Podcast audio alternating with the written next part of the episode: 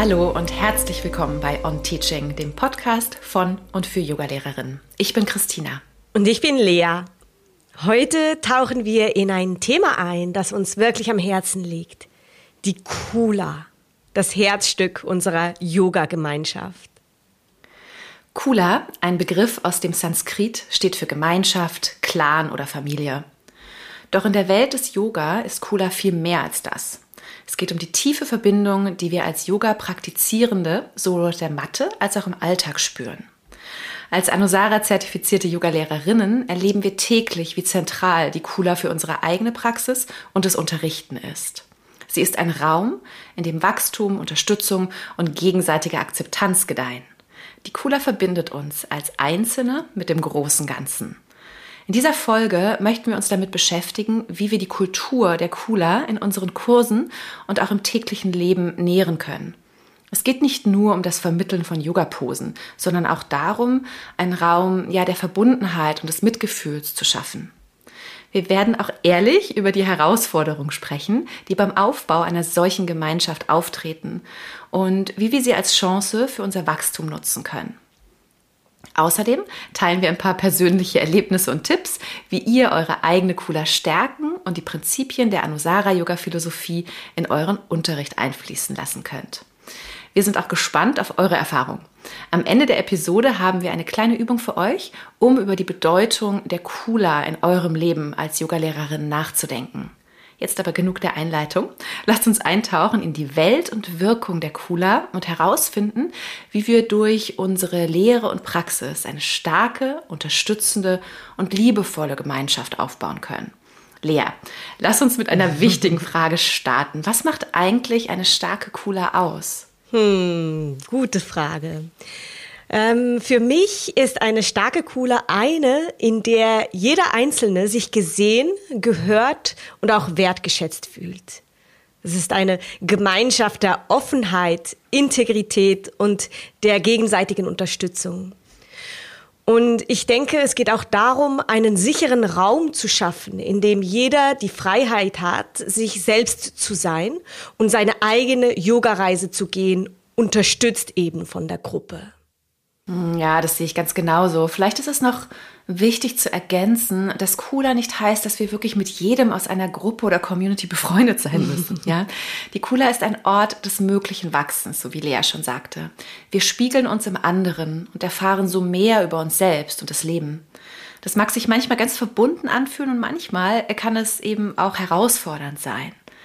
Wenn Cooler ein sicherer Raum ist, wie du ihn beschrieben hast, dann fördert er immer unser Wachstum, also den Weg zum Selbst. Als Yogalehrerin sind wir aufgefordert, genau diesen sicheren Raum zu kreieren und auch zu halten. Ja, genau. Und ich finde, Kula ist wie ein lebendiges, atmendes Wesen. Ja, jeder von uns trägt mit seiner eigenen Energie und seinem einzigartigen Licht dazu bei. Es ist so schön zu sehen, wie sich jede einzelne Person in der Gemeinschaft entfaltet und wächst. Und als Yogalehrerinnen spielen wir eine entscheidende Rolle dabei, diesen Raum zu gestalten. Also es beginnt schon damit, wie wir unseren Schülerinnen äh, begegnen, wie wir sie willkommen heißen und wie wir miteinander interagieren auch. Und was ich besonders an der Kula schätze, ist das Gefühl der bedingungslosen Akzeptanz. Ja, in einer echten Kula gibt es keinen Wettbewerb, kein Urteil, nur Unterstützung und gegenseitige Erhebung. Es geht also darum, jeden dort abzuholen, wo er oder sie gerade steht. Hm, ja, voll, voll schön ausgedrückt. Ja, das bringt mich zu einem weiteren wichtigen Punkt. Wie können wir als Yoga-Lehrerin eben dazu beitragen, genau das, was Lea gerade so wundervoll beschrieben hat, diese Atmosphäre der Akzeptanz und des Mitgefühls zu fördern? Hm, ich denke, es beginnt mit der Art und Weise, wie wir selbst auftreten. Ja, also wie authentisch, offen oder auch verletzlich wir uns selbst zeigen. Mm, ja, und ich denke, es geht auch darum, wirklich zuzuhören. Nicht nur zu hören, was unsere Schülerinnen sagen, sondern auch, was sie vielleicht nicht in Worte fassen können. Ja, es geht darum, zwischen den Zeilen zu lesen und so ein bisschen ein Gespür dafür zu entwickeln, was in der Gruppe vor sich geht. Ja, definitiv super wichtig. Mm, eine weitere Sache, die ich gelernt habe, ist die Bedeutung auch von Geduld. Ja, der Aufbau einer starken Kula, der braucht wirklich Zeit. Das können wir nicht unbedingt beschleunigen. Es ist ein Prozess, bei dem ja Vertrauen aufgebaut und Beziehungen gepflegt werden müssen. Ja, genau. Geduld und Beständigkeit. Wir dürfen nicht erwarten, dass sich eine Kula über Nacht bildet. Ja, es ist ein organischer Prozess, der sich entfaltet, während wir alle gemeinsam lernen und wachsen. Und ähm, ist auch wichtig, nicht zu vergessen, dass unsere Kula auch außerhalb des ähm, Yoga-Studios gepflegt werden kann. Ja? Gemeinsame Aktivitäten, seien es eben Workshops oder ähm, Retreats oder einfach gemeinsame Treffen sind ganz wertvolle Gelegenheiten, um die Verbindung auch innerhalb der Gemeinschaft zu stärken. Absolut. Und darüber hinaus ist es auch wichtig, vor und nach dem Unterricht Zeit für persönliche Gespräche zu lassen. Eine echte Verbindung aufzubauen bedeutet, sich die Zeit zu nehmen, einander wirklich zuzuhören und zu unterstützen. Ja, unbedingt, unbedingt, ja. Zu Kula gehört für uns die Fähigkeit, eben diesen Raum zu gestalten und Raum zu halten. Und daher noch ein paar ergänzende Worte dazu, wie du als Lehrerin eben Raum halten kannst. Wir nennen das die Kunst, Raum zu halten. Oder oft wird dieser Begriff Holding Space verwendet.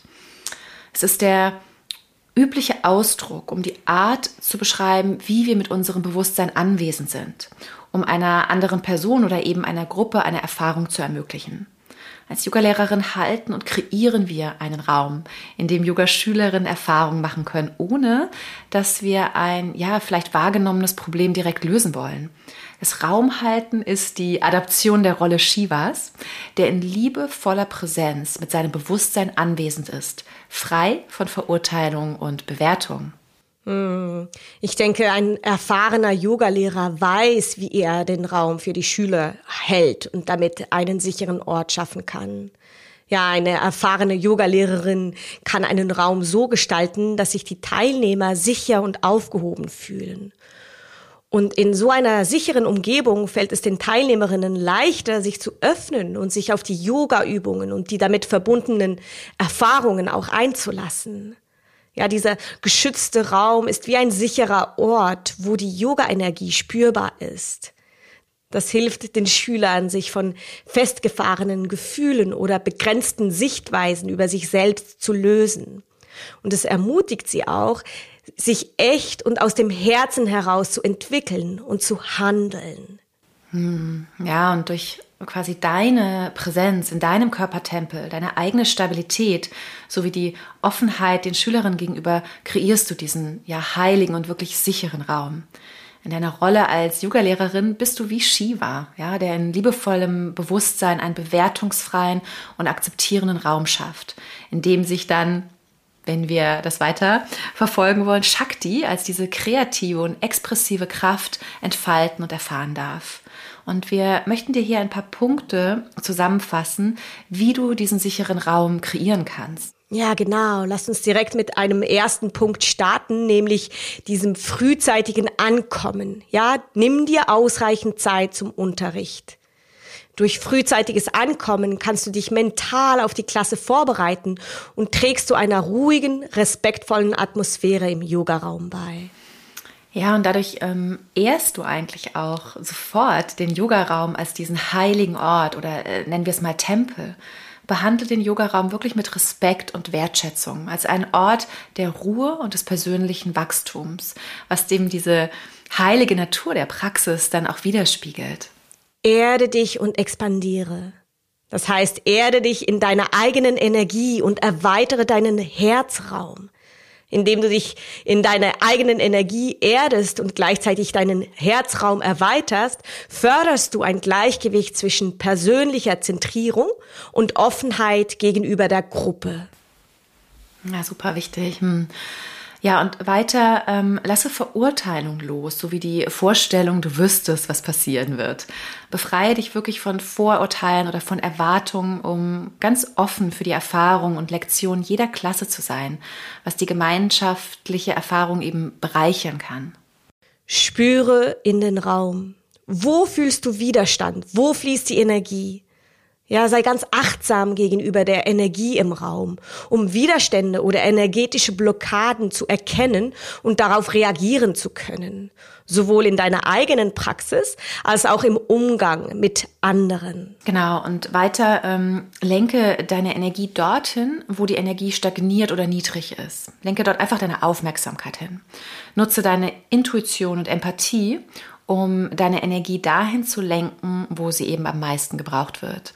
Was die Harmonie und das äh, Wohlbefinden der Cooler unterstützt. Und damit meinen wir wirklich nur die Energie, die Aufmerksamkeit dahin lenken, aber ohne, äh, wie wir vorher eingangs schon sagten, ein Problem lösen zu wollen. Wir bleiben also in dieser Rolle Shivas. Mm, genau.